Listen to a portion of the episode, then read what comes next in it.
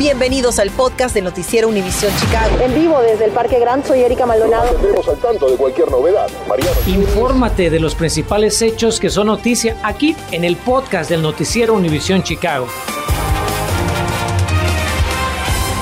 Hola, ¿cómo están? Muy buenas tardes. En la primera parte de este viernes no nos ha caído nada mal ese aumento de temperatura, pero no se me emocione mucho, ¿eh? porque aparte de otro bajón en el termómetro, vienen más cambios. Saludo con mucho gusto a nuestra meteoróloga Ligia Granados. Mi querida Ligia, sabemos que ya habías adelantado esto, pero tú sabes, como en Chicago los cambios en cuanto al tiempo no son nada raros, ¿verdad? Pues todos queremos saber a qué hora y para qué debemos estar preparados. Cuéntanos. Claro que sí, Enrique. Muy feliz tarde. Cerramos la semana con 40. La verdad es que no nos ha ido nada mal. Esta semana tuvimos algunos, pero eso está a punto de cambiar porque efectivamente ya tenemos un frente frío que nos dará otro panorama. En él vemos algo de nieve y también ese bajón de temperatura que le acompañará. Por ahora, incluso hasta periodos de sol hemos tenido acompañando a esos agradables 40, pero los fuertes vientos ya se dejan sentir también y la baja en el termómetro comienza a notarse. Sectores como Aurora con 34, contrastando con lugares como Belmont Craig o Garfield Ridge que aún rondan los 40 grados. Hemos tenido hoy un aumento de temperatura de entre 5 a casi 15 grados, pero esos mismos grados o más los estaremos perdiendo en cuestión de hora. Y tiene como ah, eh, en este momento 37 grados, irán bajando en el transcurso de la tarde y noche hasta llegar al punto de congelación. Y como puede notar, algo de nieve también podría estar presente. Así que, ¿qué es lo que esperamos? El ingreso de este frente frío con drástica baja de temperatura, algunas áreas de lluvia cambiando a nieve y esos fuertes vientos. Así que yo vuelvo con el pronóstico para empezar a preparar nuestro fin de semana. Vaya con estos cambios, bienvenidos a Chicago, ¿verdad, Ligia? Le cuento ahora que comienza la remoción de objetos dejados para apartar estacionamiento en las calles de Chicago. Se lo venimos advirtiendo desde ayer. La ciudad informó que desde la una de la tarde hay cuadrillas retirando los famosos dips, así es como se les conoce, y las autoridades advierten que todos los artículos en las vialidades residenciales van a ser removidos por los camiones de la basura. Para reportar dips en las calles, le reitero, simplemente llame al 311 o visite el sitio que aparece en pantalla, apúntelo por favor, es el 311.chicago.com gov. Esta tarde un grupo de padres de familia que tienen hijos en una escuela primaria del vecindario de Albany Park se manifestó a las afueras del plantel educativo. ¿Por qué se preguntará usted? Bueno, mi compañera Erika Maldonado se fue para allá para preguntarles el motivo de su descontento. Buenas tardes, Erika, ¿qué te dijeron? Enrique, muy buenas tardes. Me encuentro en la primaria Alessandro Volta y fue justamente alrededor de esta escuela donde esta tarde los padres marcharon y lo hicieron por dos situaciones diferentes pero con un objetivo común, la seguridad física y emocional de sus hijos. Esta tarde, padres preocupados de la primaria Alessandro Volta marcharon por la paz, el amor y el juego alrededor de su escuela, acompañados por sus hijos y los maestros, con el fin de mostrar unidad y solidaridad. Y es que dos situaciones los tienen preocupados. La primera ocurrió el primero de febrero, cuando una jovencita de 16 años resultó herida de bala a las 10 de la mañana y a pocos pasos de la escuela, ubicada en el 4950 norte de la calle Harding, luego de que dos personas se le acercaran a ella y a otro adolescente y abrieran fuego. Sí, me preocupa por mi hijo porque pasó aquí justo en la entrada de donde él entra. Tras el tiroteo, 720 estudiantes tuvieron que resguardarse aterrados dentro de la escuela hasta que pasara el peligro. La escuela ha ofrecido consejería a los estudiantes y ha redoblado esfuerzos para mantener seguros a los niños. Ha sido un impacto negativo en nuestros estudiantes. Tenemos niños que vienen a la escuela o caminan por las calles con mucho miedo. Incluso hemos hablado de ciertas precauciones que podemos tomar y cómo podemos trabajar juntos como comunidad para solucionar estos problemas de violencia. Que no haya más guerra, que no queremos que los estudiantes crezcan en un ambiente de esos, porque eso es lo que no queremos dejarle a nuestros hijos. El segundo tema que los preocupa está también relacionado y es proveer un espacio seguro para que los pequeños puedan jugar. El lugar de juegos de su escuela no está en buenas condiciones. Esta madre dice que su hijo ya resultó herido. Tiene hoyos el piso así, o sea, los niños cuando salen a jugar se caen y todo eso. Mi hijo acaba de sufrir un accidente y fíjese, es lo que necesitamos que arreglen el parque. De acuerdo a reportes, otras tres escuelas dentro del mismo distrito, 39, la Palmer, la Saganash y la Peterson, han recibido un millón de dólares cada una para espacios exteriores, por lo que la comunidad de la Volta espera la misma inversión para que sus estudiantes puedan tener un área recreativa segura. Para que se pueda volver a un lugar seguro para los niños que también van por acá. ¿Te gustaría tener un parque bueno, lindo y nuevo para poder jugar? Sí. Estamos aquí para nuestros hijos y estudiantes. Queremos que sepan que los oímos, que nos preocupan y que vamos a continuar apoyándolos y protegiéndolos tanto como podamos, concluyó esta mamá. Cabe resaltar que el 67% de los estudiantes de la primaria Volta son latinos. Por otra parte, con respecto a la estudiante de 16 años que resultó baleada, eh, lo que nos han dicho es que se recupera de sus heridas. Noticias Univisión Chicago pidió una declaración a la policía de Chicago con respecto a cómo marcha eh, este caso y nos dijeron que a esta hora no tienen a nadie bajo custodia y que la investigación continúa. En vivo desde Albany Park, soy Erika Maldonado. Regreso contigo, Enrique, a los estudios. Erika, gracias a ti a nuestro compañero Mario Monroy. Ahora tenemos muy buenas noticias para los usuarios de las tarjetas Link. Tome nota, porque los recipientes del programa SNAP de ayuda financiera para alimentos ya podrán comprar productos en línea en las tiendas Sam's Club y Major del gobierno del estado dijo que los usuarios de las tarjetas Link ahora pueden hacer sus compras por internet en 11 cadenas de supermercados locales. Illinois tiene 1.800.000 recipientes del programa SNAP, para que usted se dé una idea. Y si usted está buscando trabajo, tenemos una gran oportunidad. Nuevamente, tome nota, porque United Parcel está buscando 300 choferes con licencia CDL clase A en el área de Chicago. El servicio de paquetería dijo que la paga empieza a 30 dólares por hora durante tiempos de carga y descarga en la carretera. Todos los interesados pueden presentar su solicitud en el sitio upsjobs.com o enviar un texto con la palabra jobs al 33588.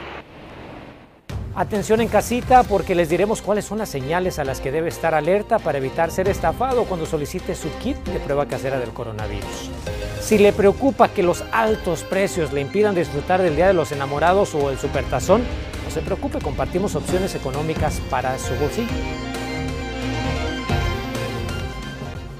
Infórmate de los principales hechos que son noticia aquí en el podcast de Noticiero Univisión Chicago. Amigos, ustedes saben que durante años aquí en Noticias Univisión Chicago hemos seguido muy de cerca las preocupaciones que muchos de ustedes tienen por las áreas más peligrosas a lo largo del corredor comercial de la calle 31 en la Villita. Esta tarde le queremos informar que el Departamento de Transporte de Chicago tiene un nuevo mapa interactivo para supuestamente mejorar esta situación y proteger a padres y niños que pasan por esa área. Mariano Gielis nos muestra qué tan peligroso es cruzar la calle 31 y cómo usted puede dar su punto de vista a través de este mapa. Cruzar la calle en la 31 en cualquiera de sus intersecciones requiere de uno la mayor de las concentraciones. Es que por aquí pasan vehículos familiares, autobuses de la CTA y hasta camiones de carga. Sí, de esos con acoplado.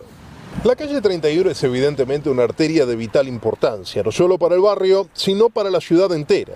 Un verdadero corredor industrial, para ser más específicos. Sobre todo desde la instalación en el área de decenas de bodegas. Demasiado peligroso. ¿Sí? ¿Qué, es lo que más miedo le da? Los trailers que, que, no respetan. ¿Se hace difícil a veces cruzar la calle? Sí, bastante, porque los carros a veces no se paran y pues uno quiere pasar, pero pues, ya ve que está muy peligroso. Vienen muy rápido por aquí. Vienen muy rápido, sí. Los vecinos de la villita le han estado reclamando por años al gobierno municipal por más seguridad aquí en la 31. Es que en esta arteria se encuentra la secundaria de la villita, hay parques que frecuentan las familias del área, también hay supermercados y restaurantes. Digamos que la actividad en el área es incesante. Y hoy finalmente esos pedidos parecen haber sido escuchados. Es importante porque este estudio fue algo que nosotros ganamos como comunidad cuando se hizo el estudio de la industria de la Villita hace dos, tres años. Kim Wasserman es la directora ejecutiva de la organización ambientalista El Bejo y habla de este mapa interactivo creado por el Departamento de Transporte de Chicago que revisamos la mañana de hoy. En él se puede ver resaltada la 31 desde la California hasta casi la Cícero. Y lo que le pide la ciudad es que identifique problemas, posibilidades y que les cuente qué lugares suele visitar. Solo tiene que hacer clic en el icono que aparece en el borde superior izquierdo del mapa y eso lo lleva a una lista de posibles comentarios. Usted debe ubicar el comentario en la intersección deseada y dejar su opinión por escrito. Ahora, ¿qué van a hacer con la información o cuánto tiempo tiene usted para colaborar? Pues son preguntas que por ahora no tienen respuesta. Buscamos información a través de la página del Departamento de Transporte de Chicago y también llamamos a su oficina, pero nos contestaron que el día de hoy no tienen persona alguna para hablar con nosotros. Es uno de los problemas más grandes que hemos tenido con la ciudad. Entendemos que estamos en una pandemia, pero el Internet no es algo que todo en la, todos en la comunidad tienen acceso o entienden cómo usar ese muy bonito mapa que tienen. Entonces, para nosotros, nosotros no tenemos nada de informes más que ese mapa de lo que está pasando. Nosotros seguiremos abocados a la tarea de encontrar las respuestas pertinentes a las dudas planteadas, porque opinar sobre los problemas del tráfico vehicular en la 31 es bueno, pero mejor aún es saber si su colaboración se verá traducida en acciones por parte del gobierno municipal. Mariano Gielis, Noticias Univisión, Chicago. Y ahora una noticia que tal vez para muchos padres es de cierta forma desalentadora porque Pfizer pospuso su solicitud de aprobación de emergencia de su vacuna contra el COVID para niños menores de 5 años. La farmacéutica dijo que el proceso ante la Administración La FDA, necesita más datos sobre una tercera dosis en este grupo que tendrá a principios de abril. Esta noticia es un balde de agua fría para muchas familias que esperan con ansia una vacuna contra el COVID para los más pequeños a fines de febrero.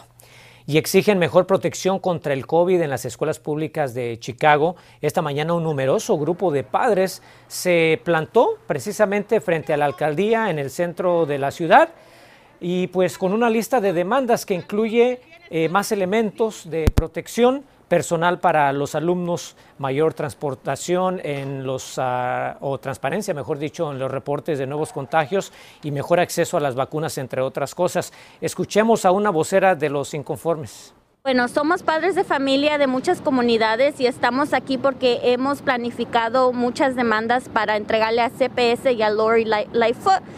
hemos creado una carta de todas nuestras e, exigencias, demandas, nuestras, nuestros problemas que hemos lidiado desde el principio de la pandemia y mucho antes. Como padres de la comunidad estamos muy cansados de todas las promesas falsas que nos ha dado CPS y Lori y estamos aquí para demandar un cambio. Los padres también están exigiendo una reunión con el presidente de CPS, Pedro Martínez, por medio de una carta que, según nos dijeron, lleva más de 200 firmas. Alertan de estafas en el proceso para pedir las pruebas de COVID gratuitas del gobierno federal. El Better Business Bureau está advirtiendo que hay páginas web falsas y correos electrónicos diseñados para robar información personal. Así es que para evitar ser víctima de fraude, siga estas recomendaciones. Tome nota, por favor. Solo use el sitio oficial del gobierno federal covidtest.gov revise que la liga digital empiece con HTTPS y termine en .gov. No le deben pedir dinero porque las pruebas son gratuitas y no conteste textos, llamadas o correos electrónicos relacionados a este tema. Recomendaciones muy importantes. Continuamos con el podcast del noticiero Univisión Chicago. Como ya lo mencionaste, este fin de semana será del Supertazón el Día de los Enamorados, pero la inflación ha tocado incluso estas fechas, por eso Carmen Vargas tiene una serie de recomendaciones económicas para que usted pueda disfrutar sin que su bolsillo se vea afectado. Enrique, sin duda este es uno de los fines de semana más esperados por todos los fanáticos del Supertazón y también por todos los enamorados. Y usted en casita se estará preguntando cómo podemos deleitar el paladar a nuestros invitados y también de nuestra media naranja. Bueno, precisamente yo me encuentro aquí en la cocina del chef Sotelo del restaurante Rabanitos. Chef, muchísimas gracias por recibirnos aquí en esta maravillosa cocina. ¿Qué podemos preparar para disfrutar de ese partido, pero que no nos cueste un ojo de la cara? Pues algo muy simple, ¿no? Algo que tenemos todos en casa. ¿Por qué no hacer unos taquitos dorados de pollo? Aquí tenemos el, el, mistiado de pollo para hacer los taquitos. En este caso, pues los que quieren hacerlo simplemente con tortilla más suave y los que no, pues pueden usar un poco de, de aceite. Mira, como ves ya tenemos los taquitos dorados aquí, algo muy fácil, ¿no? Donde podemos también obtener frijoles en casa. ¿Quién no tiene frijoles en casa, verdad? Y para darle un punto mejor, podemos agregar un poco del mismo guacamole que tenemos ya preparado. para que, para que luzca mejor tu, tu cena, ¿no? Podemos poner un poquito aquí de guacamole para poder adornar nuestro, nuestro platillo, ¿verdad? Podemos hacer algo así, algo muy simple, ¿no? En este caso ya tenemos nosotros nuestro guacamole también. Podemos saborearlo con unos totopos o unas chips con salsa para poderlo disfrutar. Algo muy fácil de, que tenemos siempre en casa. Algo de que nos sale barato y muy simple de hacer. No todos son fanáticos al fútbol americano, pero estarán celebrando este fin de semana el Día del Amor y la Amistad. Chef, ¿qué le recomendaría usted a alguien que quiere pues celebrar, honrar a su pareja con una cena romántica, pero sin romper la cuenta de banco? Mira, también puedo, puedo este, recomendarles algo que podemos encontrar en cualquier mercado, camarones, ¿no? Sí, en este caso, mira, ya podemos ver, ya casi están. Ya nomás muchas veces los ponemos un poquito así, ¿para qué? Para que se cocine un poquito todo. Un poquito de pétalos de rosa cortados y acompañados también por unas granitos de granada para agregar un poquito más su color. Llegó el momento de la verdad, la hora de probar y degustar este rico, rico manjar. Chef, con permiso, yo voy a probar estos camarones que me están haciendo ojitos.